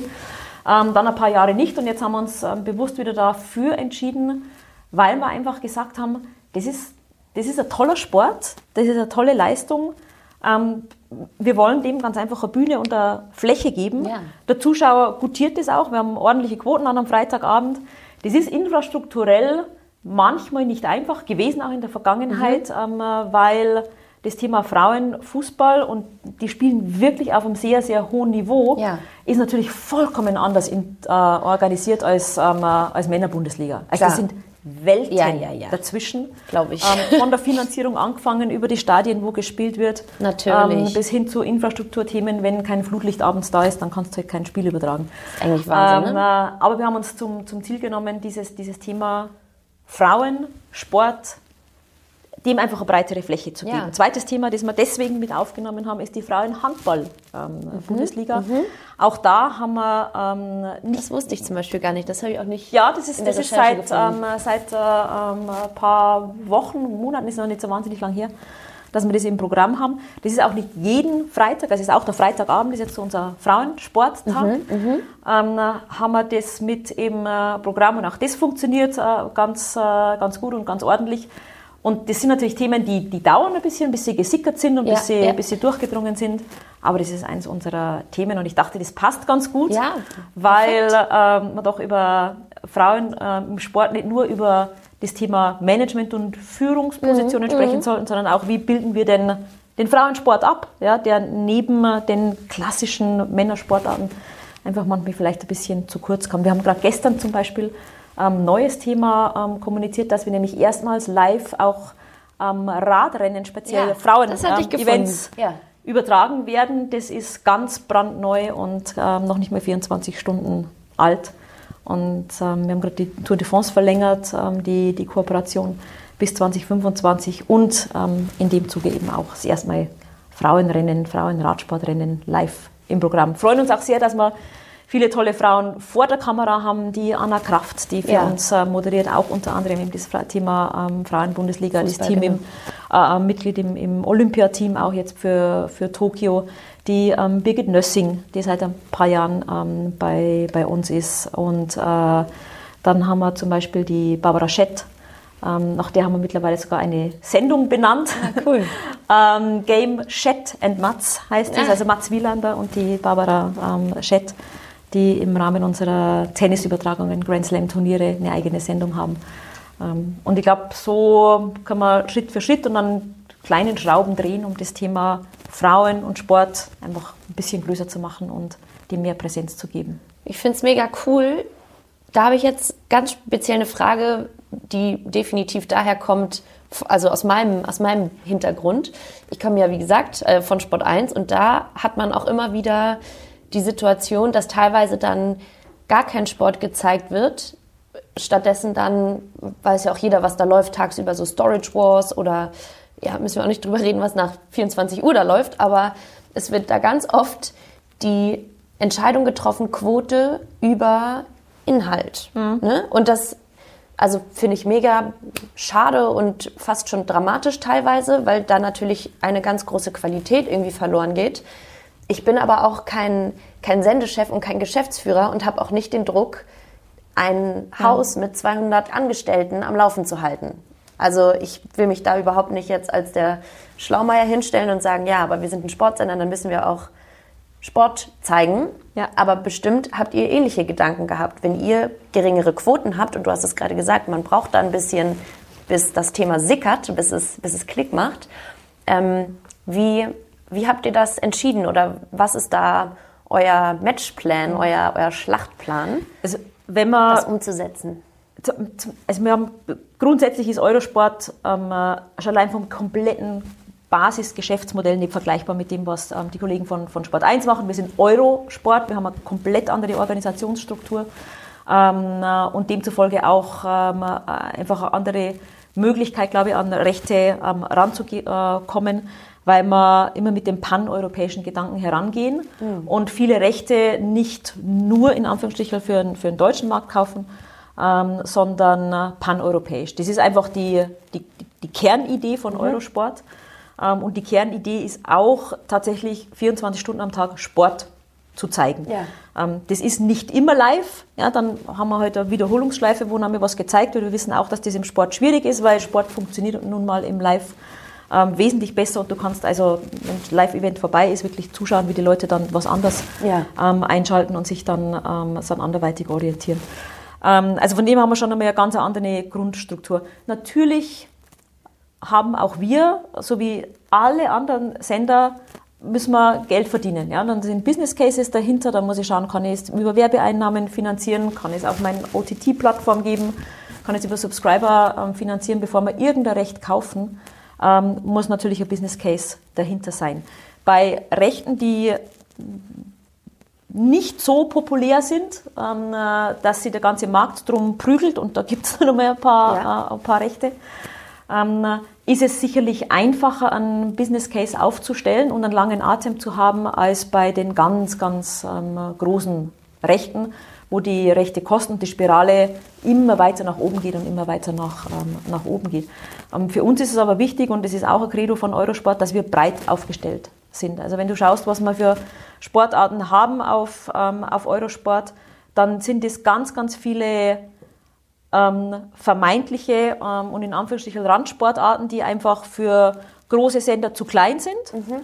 Und Eurosport ist kein riesengroßer Sender bei uns im, im Markt. Die Marktanteile sind tatsächlich überschaubar, aber wir leben davon, dass wir ähm, immer wieder in, die, in die, die, die, Breite gehen, in die Nische gehen, ähm, Sportarten äh, zur Verfügung stellen ähm, für, für wirkliche Sportinteressierte, für, ja. Ähm, für ja, Nischensportfans. Ähm, und das funktioniert bei uns ganz gut. Und dann kommt es nicht immer darauf an, dass man die ganz, ganz großen Reichweiten hat, weil wir wissen, dass man mit, ähm, äh, mit der Frauen-Bundesliga wahrscheinlich an einem Freitag nicht ähm, eineinhalb Millionen Zuschauer ja. ähm, haben werden, sondern wir haben dann in der Spitze 250.000 Zuschauer, aber das ist ein Top-Ergebnis für diesen, für diesen Sport und dann sind wir da sehr, sehr zufrieden damit und es reicht dann auch für die Finanzierung wieder, wieder aus. Aber ich glaube, man muss da cool. ganz unterschiedliche, ähm, ja. also anerkennen, dass das einfach unterschiedliche Geschäftsmodelle ja. sind. Und ich kann es sehr, sehr gut nachvollziehen, mhm. ähm, dass einfach an anderer Stelle bei den Kolleginnen unter Föhring die Entscheidungen oder in Ismaning getroffen genau. werden, dass ja, man dann ja. nachmittags Storage Wars zeigt oder irgendein anderes Programm und eben nicht Sport. Ja, wie gesagt, ich hoffe, das ist auch richtig rübergekommen. Ne? Ich, ich bin nee, nicht, ist alles, alles gut. Ich bin nicht der äh, Experte und wie gesagt, nicht verantwortlich für den Arbeitsplatz von vielen anderen Leuten. Aber schön, dass du das so nochmal klar gemacht hast. Und jetzt würde ich sagen, kommen wir zum letzten. Es bleibt nur noch eins übrig. Ich mache mich bereit. Shootout. Jetzt geht's ans Shootout. Oh, ja. Ich glaube, du musst keine Angst haben. Ich habe äh, entweder oder Fragen und bei der einen musst du selber die Antwort geben. Und wenn du Lust hast, kannst du immer noch kurz so in ein, zwei Sätzen vielleicht dazu sagen, äh, was dahinter steckt, weil viel kommt hier auch aus der Recherche teilweise, damit man nicht denkt, ich bin völlig wild und habe mir irgendwas aus den Fingern gezogen, wie zum Beispiel bei der ersten. Wenn du nicht heute Geschäftsführerin von Discovery wärst oder geworden wärst, wärst du eher Handarbeitslehrerin oder Sportkommentatorin? Ich wollte beides mal. Ähm, äh, als Kind Handarbeitslehrerin, ähm, später tatsächlich Sportkommentatorin. Das ist tatsächlich gescheitert an, man möchte es kaum glauben, an meinem Dialekt. Ja, Weil mir ins Gesicht gesagt worden ist, mit dem Dialekt kann man für einen nationalen Sender auf keinen Fall ähm, irgendwie in ein Mikrofon sprechen. Das war das Ende meiner Sportkarriere vor Mikrofon. Oh, aber als Kind wollte ich Handarbeitslehrerin werden. Heute könnte ich nicht mehr ein paar Socken stricken. Ja, aber ich auch nicht. Bist du ein Morgen- oder ein Abendmensch? Morgen. Ich bin bekennende Frühaufsteherin. Hast du auch irgendwie eine Morgenroutine oder so? Ähm, meine Morgenroutine ist eigentlich, dass ich morgens meine Ruhe brauche ähm, und deswegen auch gern eine halbe Stunde früher aufstehe oder eine Stunde früher als der Rest im Haus, ähm, weil ich die Zeit einfach gern brauche. Und für mich mhm. gibt es äh, keinen schlechteren Einstieg in den Morgen als mit Hetzerei. Schön, glaube ich dir. Hetzerei ist immer schwierig. Was guckst du lieber? Ein Spiel des FC Bayern München oder Wintersport? Uh, schwierige Frage. Ähm, ich habe mir Mühe gegeben. Wintersport. Wintersport. Besondere Disziplin? Ähm, die klassischen ähm, alpinen Skidisziplinen, am allerliebsten Abfahrt. Hm. Schön mit, mit Action. Genau. Würdest du lieber ein Projekt irgendwie fertig kriegen und es abgeben oder versuchen, die Deadline zu schieben und es perfekt zu machen? Ich bin Sternzeichen Jungfrau, also mein, mein, mein erster Impuls ist, es perfekt machen ähm, und dann abzugeben. Ähm, die Realität zeigt aber immer mehr Speed beats Perfection und wir kommen immer mehr dazu, dass man einfach mal sagt, hier, es ist nicht hundertprozentig, aber lass es uns machen, nachjustieren kann man immer noch. Und das Leben zeigt auch und die Realität zeigt, dass das ähm, weiß ich oft die bessere Herangehensweise mhm. ist. Immer dran zu fallen, bis es komplett perfekt ist, kannst du dich einmal frustrieren damit. Ja, oh, klar. Speed beats Perfection, aber mhm. das merke ich mir. Cool. ja, sehr gut. Bist du eher Typ Anruf oder Typ E-Mail? Anruf. Ja, ich hasse Anrufen. Wir haben es gerade noch besprochen davor. Ich versuche, wenn ich könnte, würde ich immer den Anruf umgehen. Wirklich. Ja, weil in vielerlei Hinsicht, also erst einmal glaube ich, kannst mit einem Anruf ähm, ganz viele Zwischentöne, die vielleicht beim Mail manchmal mitschwingen, mhm. vermeiden. Ähm, und vielleicht nicht nur eine Sache klären, ähm, die dann in einem E-Mail ping-pong-mäßig hin und her geht, sondern ähm, einfach gleich mal einen Haken an irgendwas mhm. dran setzen. Also mich wundert es manchmal selber, wenn ich abends auf mein Handy schaue und dann mal so die Anrufliste, wie oft man tatsächlich oder ich tatsächlich am Tag noch telefoniere, obwohl ich natürlich auch ständig ähm, ja, am E-Mail ja. hänge. Hm. Das sind schon sehr viele Telefonanrufe auch. Okay. Nächste Frage ist New York City oder Bayerischer Wald? Bayerischer Wald, wenn es ums Langfristige geht, New York City auch so ein Herzensthema, weil das das erste große Abenteuer meines Lebens war, mhm. nach dem Abitur damals, aus meinem kleinen 900-Seelendorf im Bayerischen Wald direkt nach New York City. Das war ein riesen Kulturschock. Ja. Erlebnis ähm, meines Lebens, da war ich dann ein Jahr in New York und es war großartig und hat mir, glaube ich, sehr viel weitergebracht ähm, in meiner Entwicklung, in meiner Persönlichkeit, hat mir sehr viel geholfen. Ähm, aber der Bayerische Wald ist einfach meine Heimat.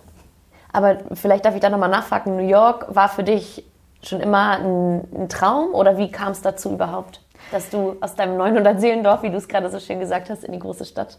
Man muss vielleicht bist. ein bisschen, bisschen ähm, ähm, hinterher schicken. Also die, dieses 900 Seelendorf liegt direkt an der bayerisch-tschechischen Grenze. Und mhm. wo ich aufgewachsen bin, war da einfach eiserner Vorhang. Also da war hinter uns, du konntest einfach nicht weiter, weil da war Stacheldrahtzaun. Und demzufolge war meine Welt, wo ich aufgewachsen bin, ähm, vermeintlich ein bisschen eine, eine kleine. Also ich, hab, ähm, ich wusste, da gibt es noch sehr viel mehr, was man, was man sehen kann. Ähm, aber ich habe einfach nicht die Möglichkeiten gehabt in meiner mhm. Kindheit und in meiner, äh, in meiner Jugend und ich habe es auch nicht sonderlich vermisst. Aber ich wusste, wenn ich die Möglichkeit habe, dann will ich einfach noch mehr sehen von der Welt und habe mich dann relativ frühzeitig darum gekümmert, ähm, als es dann aufs Abitur zuging, weil ich gesagt habe, ich, ich, will, ich will einfach raus. Ähm, ja. Und äh, Amerika war so das große Ziel. Dass es am Ende New York geworden ist, war eigentlich Zufall. Ich war als Au pair, ähm, habe mich beworben über so eine Au pair-Agentur damals. Das war 1989. Ja, wow. oh, ja. ja. Schnappatmung. Ja. Ähm, und äh, dann war halt die Familie, wo ich ähm, gelebt habe, das war dann New York. Das hätte auch Los Angeles werden können. Also New York war dann totaler Zufall.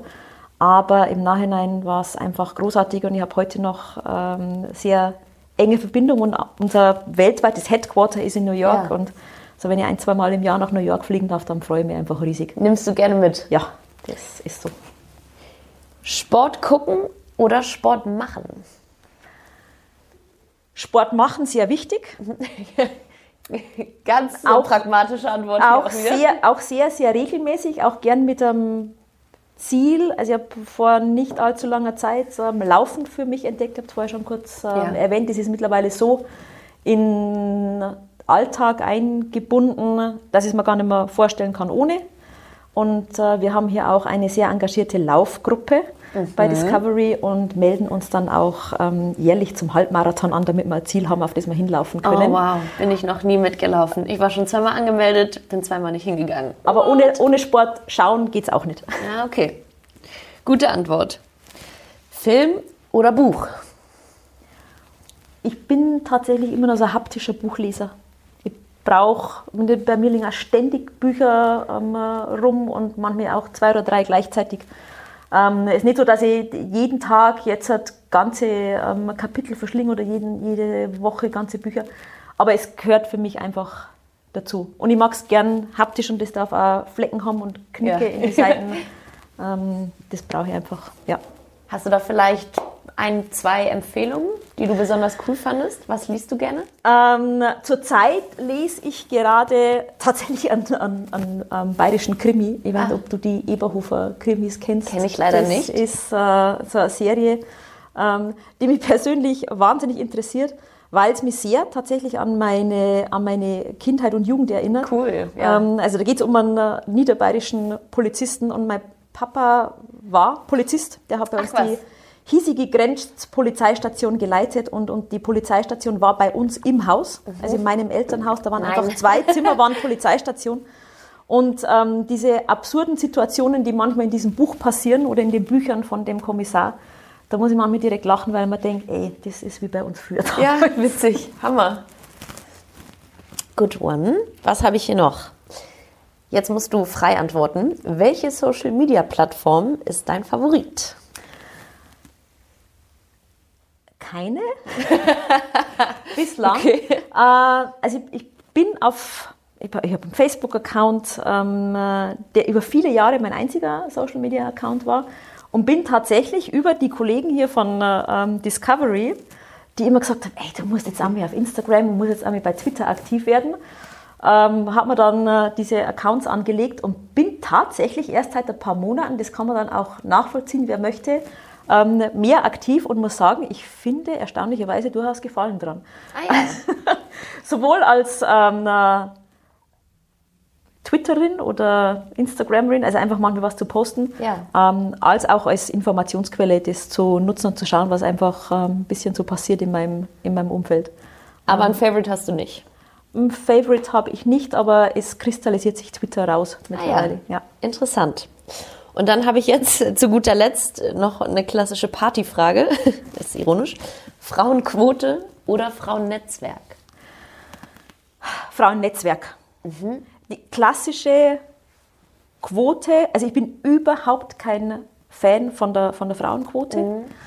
Äh, muss ich ganz ehrlich sagen, wenn zu mir jemand sagen würde, du bist ähm, äh, äh, Quotenfrau im Sinne von, du hast einen Job nur bekommen, weil du eine Frau bist und weil wir Quote erfüllen müssen, ähm, finde ich nicht sonderlich lustig. Ich glaube aber, solange es immer noch keine Selbstverständlichkeit ist, dass Frauen genauso berücksichtigt werden ja. und wir machen immerhin 50 Prozent der Bevölkerung aus wie Männer, dann ähm, ist es gut, dass der Gesetzgeber gegensteuert und ja. Maßnahmen ergriffen werden, damit sich das ändert. Das ist so Thema Thomas, Thema Susanne, so denke ich halt. Ja.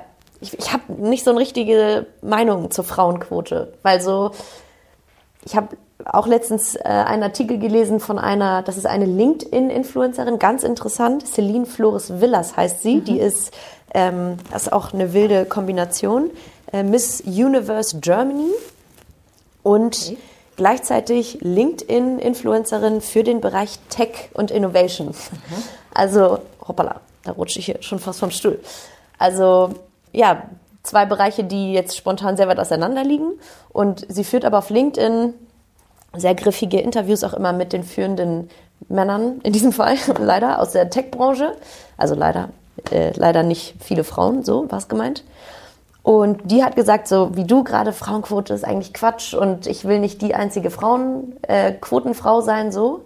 Und dann dachte ich aber, also eigentlich müssen wir gegensteuern, damit wir irgendwie auf eine, auf eine gleiche Ebene kommen. Und dann habe ich mich nochmal gefragt, ob das nicht eigentlich auch ein Selbstbewusstseinsthema ist. Weil wenn ich mir jetzt vorstelle, es gibt irgendwo ein, ein Gremium, das noch eine Frau dazu holen möchte und die rufen mich an und sagen, Lisa, du wirst es jetzt oder wir bieten dir das jetzt an.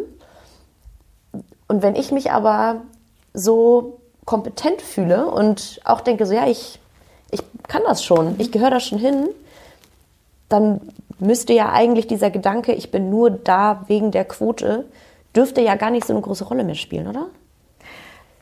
Ähm, also ich glaube, es ist ja die Frage immer, wie man es wie verpackt ja, ähm, bekommt. Ja. Also nochmal, wenn, wenn würde wahrscheinlich auch eine, ähm, eine Position annehmen, wenn jemand sagen würde, ich hole dich da jetzt einmal rein, weil ich brauche jetzt da eine Frau mhm. ähm, äh, drauf, mhm. dann muss ich halt ähm, hoffentlich über meine Leistungen ähm, überzeugen. Grundsätzlich, ja, ne? also grundsätzlich so. finde ich es ähm, äh, die, die, diese Herangehensweise schon einmal falsch zu sagen, ähm, äh, du, du kriegst den Job, weil du, weil du, ähm, äh, äh weil er Quote erfüllen muss mhm. ähm, und nicht, weil du die Richtige bist für diesen, für diesen Job. Der, wenn, wenn ich will einfach gern, so gern das, das, Gefühl haben oder ähm, äh, die, die Sicherheit haben. Ja, hat mir gerade schon die Bestätigung. Die, die, die, richtige für diesen Job und wenn es mal nicht mehr so ist, dann, ähm, dann kann es einfach mal jemand anderer sein. Aber nochmal, ich, solange das keine Selbstverständlichkeit ist, dass es unabhängig davon ist, ob ich Mann bin, ob ich Frau bin, was ich für eine Hautfarbe habe oder ob ich alt bin oder jung bin, ja. ähm, dann muss es, und es ist vollkommen richtig, dann muss es gesetzliche Regelungen geben. Und es passiert wahnsinnig viel. Mhm. Es passiert vor allen Dingen viel, ähm, dass das Bewusstsein geschärft wird dafür, dass es eine Selbstverständlichkeit sein muss. Also ja. wie viele ja. Anfragen ich bekomme, wir haben hier ein Panel ähm, zu dem Thema ähm, Frauen im Management oder Frauen in Führungspositionen oder im Sport oder Netzwerke, die sich da, da darüber beschäftigen. Ich habe jetzt gerade vor kurzem eine Anfrage bekommen von einer, das ist ein europäischer Produzentenverband, der im, im, Sportbereich, der fast zu 100 Prozent aus Männern besteht, die ja. gesagt haben, ey, wir veranstalten hier, das ist hier in München, wir brauchen jemanden, eine Frau, die ja. da auf einem, auf einem Panel sitzt. Wir finden aber so gut wie überhaupt ja. keine, weil es in unserem Bereich kaum, ähm, kaum welche gibt. Ziehen, danke. Ähm, äh, wärst du bereit, hättest ja. du Interesse, da auf dem, auf dem mhm. Panel zu sitzen? Natürlich mache ich das gerne mhm. und, ähm, und finde es toll. Und ich glaube, über diese Art und Weise, ähm, dass es einfach mehr Bewusstsein gibt, dass ja. auch Männer das Thema mehr und mehr aufgreifen und mit einer großen Selbstverständlichkeit. Es ist ja nicht nur so, dass Frauen das vorantreiben, sondern es muss ja auch, wieder über Mentoren zu sprechen, mhm. Männer geben, die sagen, ich kann es mir nicht erlauben und ich will es mir überhaupt nicht erlauben, dass ich bei der Entscheidung, ob ich eine Position besetze, mit 50 Prozent der Bevölkerung außen vor lasse. Ja. Weil ähm, die Frau vielleicht irgendwann einmal ein Kind bekommt und dann in Teilzeit zurückkommt und nicht mehr Vollzeit möchte oder kann oder, oder was auch immer. Ähm, da glaube ich, muss schon noch viel passieren, aber es wird auch viel angestoßen. Aber wir sind da lang nicht da, nee, nee. dass man sagen, das ist eine Selbstverständlichkeit, leider. Ja, wie gesagt, Partythema zum Schluss. Ne? Einmal möchte ich da noch kritisch reingehen oder nachhaken. Frauenquote, wir sagen, da kommt jetzt ein Mann und sagt, an der Stelle möchte ich jetzt noch eine Frau haben. Der geht natürlich nicht einfach auf die Straße und fragt irgendeine Frau, so willst du jetzt hier mit mir arbeiten, sondern dann geht natürlich wieder der Selektionsprozess los und dann sucht er natürlich die beste Frau auch. Mhm.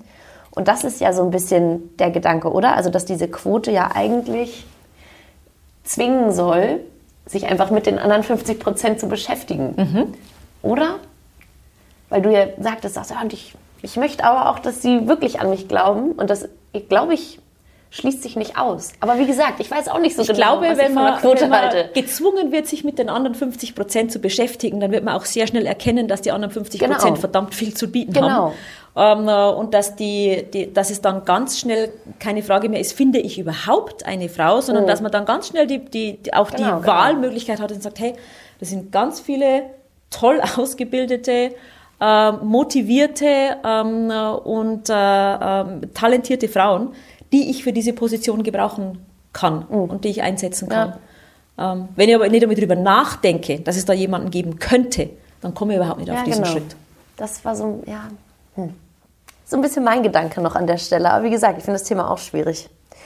Danke dafür deinen, für deinen Einblick. Vielleicht könntest du jetzt noch mal sagen, Thema Netzwerk, das hattest du mhm. sofort äh, als deine Antwort eingeloggt. Ich habe dich auch das erste Mal gesehen bei eurem Panel hier zur Frauenfußball-Bundesliga. Und Discovery hat auch ganz aktiv ein Frauennetzwerk und ist übrigens auch einer der Vorreiter, übrigens glaube ich in Europa, vielleicht der ganzen Welt, mit besonders vielen Frauen in Führungspositionen. Mhm. Vielleicht kannst du da noch mal ja. zwei Sätze zu sagen. Ähm, also grundsätzlich ist es bei Discovery weltweit so, dass äh, nicht nur das Thema also Gender Equality, sondern insgesamt das Thema Diversity mhm. eine wahnsinnig hohe Rolle spielt. Cool. Wir haben in diesem Jahr 2020 das allererste Mal tatsächlich global als Unternehmenspriorität ähm, das Thema Diversity mit, äh, mit aufgegriffen und das kaskadiert sich komplett durch, ähm, durch alle Länder, durch alle Offices ähm, und das ist einfach was, was Schön. uns intensiv beschäftigt. Ähm, das, wie wir das interpretieren, ähm, das ist dann wieder von Land zu Land unterschiedlich. Äh, ähm, wir haben hier das große Glück, und da bin ich wahnsinnig dankbar dafür und auch immer wieder massiv beeindruckt, dass wir Kollegen haben, die einfach sich neben ihrem normalen Tagesgeschäft mit unterschiedlichsten Themen ähm, zum Thema Netzwerke ähm, auseinandersetzen und identifizieren. Wir haben zum Beispiel hier eben das von dir schon angesprochene ähm, Frau ins Netzwerk, ein Discovery Women's Network. Ähm, wir haben ein LGBTQ-Netzwerk, mhm. wo wir auch ähm, regelmäßig Veranstaltungen abhalten. Wir haben ein Green Discovery Netzwerk vor ein paar Monaten gegründet, wo es einfach um die Themen cool. Nachhaltigkeit, Nachhaltigkeit geht.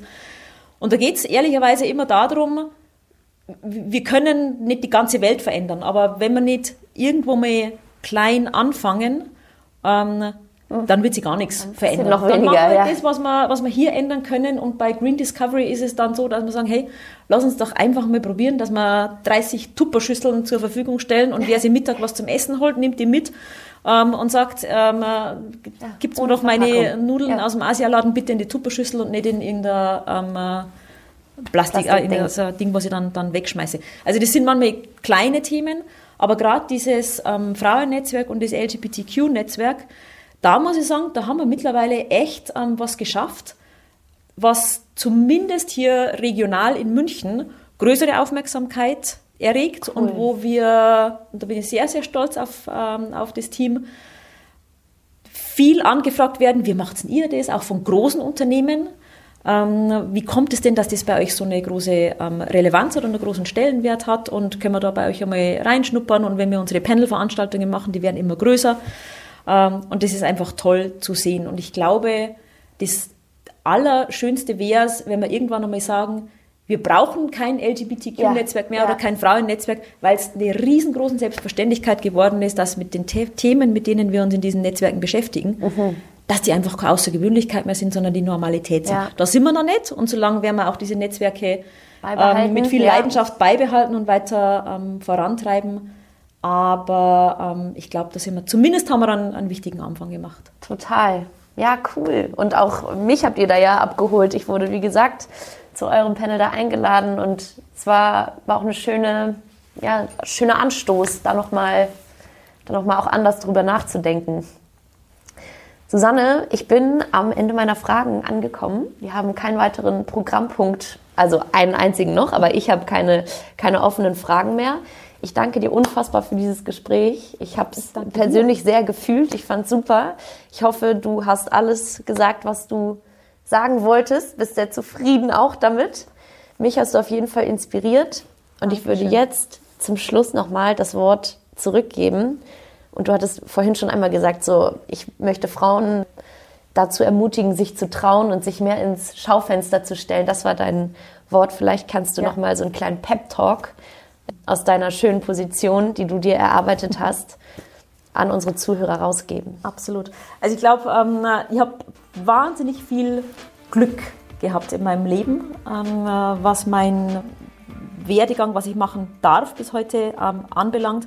Und sehr viel Glück, dass es eben diese Menschen gab, die es gesehen haben, ähm, was ich vielleicht in mir selber nicht gesehen habe. Und das ist was, ähm, was ich gerne andere Frauen motivieren möchte dazu, horcht mehr in euch selber rein und ähm, seht mehr drauf, was ihr wirklich machen könnt und wie ihr ähm, äh, strahlen könnt und ähm, scheinen könnt, ähm, weil es gibt nicht immer jemanden, der gerade neben einem steht oder vor einem oder hinter einem und das sieht. Also man muss schon selber auch sich selber manchmal ein bisschen voranschubsen.